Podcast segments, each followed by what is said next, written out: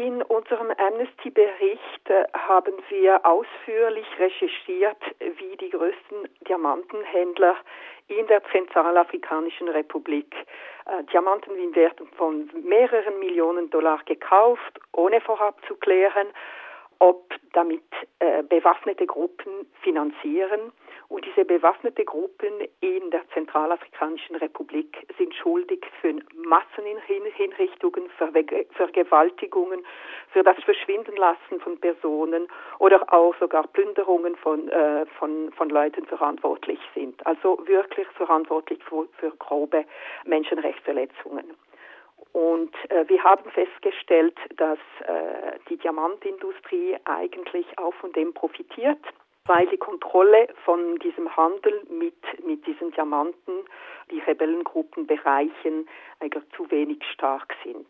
Seit längerer Zeit schwelt in der Zentralafrikanischen Republik ein Bürgerkrieg. Es gibt internationale Vereinbarungen zu sogenannten Blutdiamanten oder eben dazu, dass es eben nicht zu Blutdiamanten kommt, dass Diamanten aus legitimem Geschäft kommen, nützen diese Vereinbarungen und das Bewusstsein, dass ja in der Zentralafrikanischen Republik ein Krieg herrscht, nichts? Sie beziehen sich da auf den sogenannten Kimberley-Prozess. Dieser Kimberley-Prozess wurde in den Jahr 2002 und übrigens auch in Interlaken in der Schweiz lanciert. Das ist ein Zertifizierungssystem, der, der verlangt von den Staaten, dass man ähm, Herkunftszertifikate herausgibt, äh, die bestätigen, dass die Diamanten, die im Handel kommen, äh, Blutdiamanten vermeiden. Also das sind, das sind äh, konfliktfreie Diamanten sind.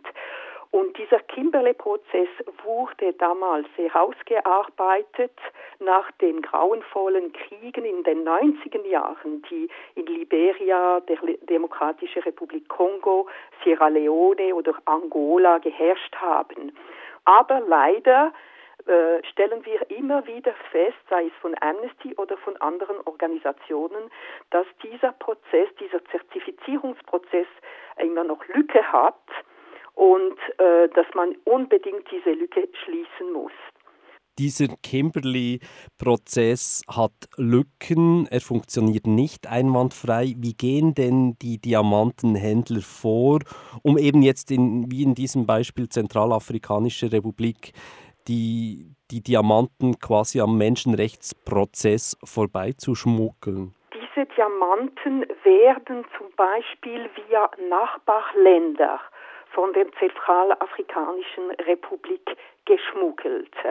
Äh, über Kamerun zum Beispiel könnten, könnten die geschmuggelt werden. Und ähm, dann kommen sie äh, in den großen Handelszentrum in Antwerpen oder Dubai. Und äh, das Problem ist, dass äh, die Kontrolle in diesen, diesem Zentrum, vor allem zum Beispiel in Dubai, zu schwach sind damit man äh, herausfinden kann, woher das die geschmuggelten Diamanten sind. Großes Problem ist natürlich, dass nicht alle Diamanten von der Zentralafrikanischen Republik sogenannte Konfliktdiamanten sind. Also es kommt von gewissen Regionen in der Zentralafrikanischen Republik, aber nicht von der, vom ganzen Land. Und deswegen ist es so wichtig, dass diese Zentren die gewisse Maßnahmen für wirklich ganz, ganz präzise Kontrolle von, die, von den Diamanten, die in den Hallenzentrum kommen, genauer äh, unter die Lupe genommen werden, damit sie nicht auf dem internationalen Weltmarkt landen.